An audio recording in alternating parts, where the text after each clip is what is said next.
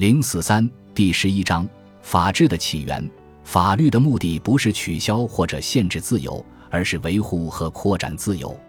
那么，对所有的有立法能力的人都适用的一条原则是：何处无法律，则也亦无自由。自由意味着不受他人限制和暴力行为的制约，而这在没有法律的地方是不可能的。然而，自由并不是像我们所说的那样，意味着给每一个人做他想做的一切事情的自由。因为如果每一个其他人都可以将其情绪强加给一个人，那么谁还能有自由呢？相反，自由意味着一个人在他应该服从的那些法律所允许的限度之内，对他的人身、行为、财产及他的全部所有物拥有任意支配的自由，而无需屈从于别人的专断意志，而是自由地遵从他自己的意志。约翰·洛克一。近现代的个人自由之起源几乎不可能追溯到比17世纪英国更久远，可能就像一贯的那样，它最初是作为夺权斗争的副产品，而不是作为有意识设定的目标所产生的结果而出现的。但是，它曾这样长久的存在过，以致它的好处被人们所认识。二百多年来，维护和完善个人自由成了英国占主导地位的理想。它的制度和传统成了整个文明世界的典范，这并不意味着中世纪遗产同现代自由毫不相干，只是中世纪遗产的重要性不完全像人们经常认为的那样。中世纪的人虽然在有些方面曾享受的自由比今天普遍认为的更多，但是很少有理由认为，当时英国人的自由大大多于大陆上的很多民族的自由。在中世纪，某些阶层或某些人享有特权。如果说当时的人了解许多在特权这种意义上的自由的话，那么他们对作为全体人民的一般条件的自由，则是几乎一无所知的。在有些方面，当时流行的有关法律和秩序的性质及由来的一般概念，使自由的问题不会以现代的形式出现。然而，人们也可以说。英国之所以能够开创自由的现代发展进程，恰恰是因为那里仍然保存着更多的中世纪人关于法律具有最高权威的一般理想，但这种理想却在其他国家为专制主义的出现所毁灭了。这种作为现代的发展进程基础的、具有异常重要性的中世纪观点，尽管它也许只是在中世纪早期才真正被完全接受，是国家不能自己创立或制定法律。自然同样很少能取消或侵犯法律，因为这样做就是取消正义本身，这是荒唐可笑的，是有罪过的，是对独自创立了法律的上帝的反叛。国王或是任何其他的人类当权者只能公布或发现现有的法律，或则更改潜移默化的发生的滥用。可是他们不能创立法律，这是数百年来被公认的理论。有意识的创制法律。即我们所理解的立法的观念，在中世纪晚期才逐步的被人们接受。在英国，议会从主要为发现法律而存在的机构，发展为创制法律的机构。在英国关于立法权问题的争论中，由于争论的各党派互相指责对方任意行动，也就是不按公认的普遍规则行事，这最终无意中推动了个人自由事业的发展。产生于十五至十六世纪的高度组织化的民族国家的新权利，第一次利用立法程序作为有意识的政策工具。有一段时间，仿佛英国的这种新权利像在欧洲大陆上的情况一样，会导致摧毁中世纪自由的绝对君主专制政体。诞生于十七世纪英国政治斗争的有限政府的观念，因而也就成了探索新问题的一个新的出发点。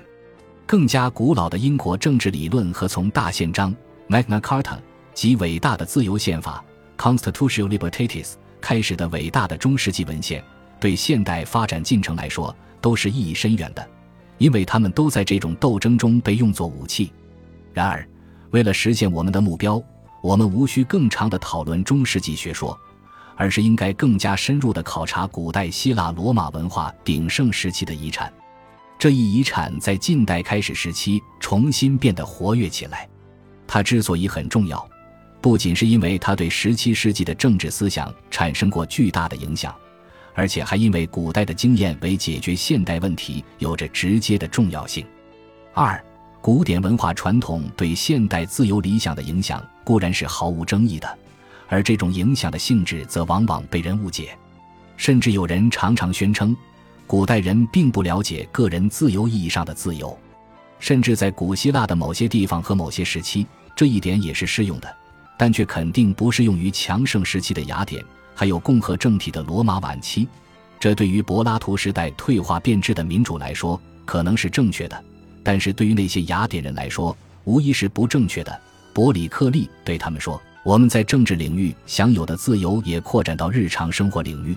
在这里由于互相之间不进行戒备性的监视，所以当一个邻居做他想做的事情时，我们不会觉得要对他生气。在西西里远征期间极端危险时刻。”雅典的统帅曾提醒他的兵士不要忘记，他们首先是为一个他们在其中有权不受限制的按自己的意愿生活的国家而战斗。在希腊人的眼睛里，而且甚至在都铎王朝和斯图亚特王朝时代的英国人眼睛里，自由国家中最自由之国家，正像尼基亚斯在类似场合称古希腊人的那样，中的自由之主要特征是什么呢？有一个伊丽莎白一世时代的英国从希腊人那里接受的词为我们提供了答案，但这个词后来不再被人们使用了。a s a n o m i a 这个词于18世纪末从意大利被介绍到英国，它的意思是法律对各种各样的人的平等性。此后不久，李维著作的译者随意地按英语的形式 “asmi” 来使用它，以描述对所有的人都平等的法律状况以及行政官员的责任状况。十七世纪期间，它仍然继续被使用，直到在法律面前一律平等、法治国家 （governmental law） 和法治 （rule of law） 等措辞术语逐渐地将它取代。在古希腊的这个概念的历史是极其富有教义的，因为这种历史体现了文明似乎周期循环的第一个例证。当这个词最初出现时，它描绘的是索伦在此之前在雅典造成的一种事态。他赋予民众，无论对高贵者还是卑贱者，都一视同仁的法律，给他们的对公共政策的控制权仅限于根据已知规则合法进行统治的确定性。A s o n o m y 成了专制暴君独裁统治的对立物，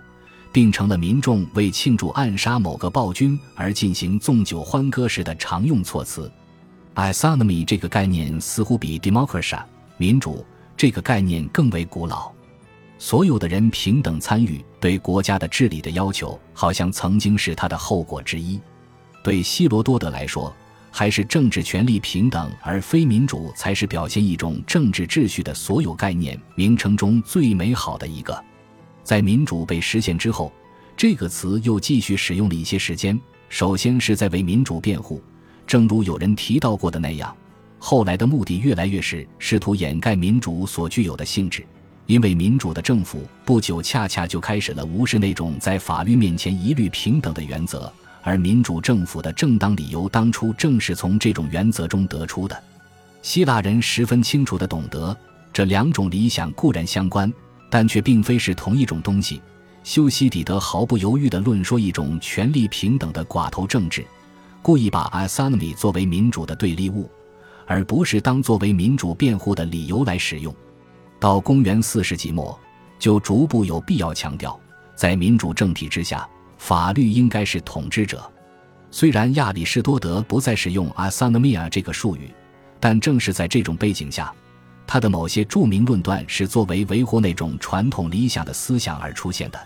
让法律治理国家比让任何公民更合适，应该只任命那些法律的捍卫者和信徒去掌管最高权力。并且那些关注最高权力的人，应当相信最高权力掌握在上帝和法律手中。他严厉批判这样的政府，在那里是人民而不是法律进行统治，所有事情都由多数人投票，而不是由法律决定。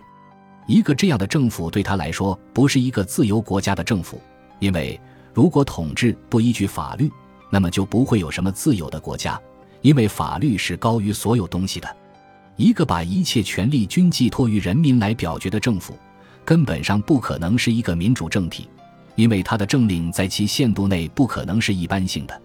如果我们用亚里士多德在《修辞学》一书中的一段话来补充这一点的话，那么我们的确会得到一个关于法治理想的相当完整的说明。尤其重要的是，拟定的出色的法律应尽其可能自己界定所有要点，留给法官决定的余地应尽可能地少，因为立法者的决定不是特殊的，而是预期性和一般性的。而国民大会中的公民和法官则认为，对被放在其面前的。有限定案件做出决定是自己的责任。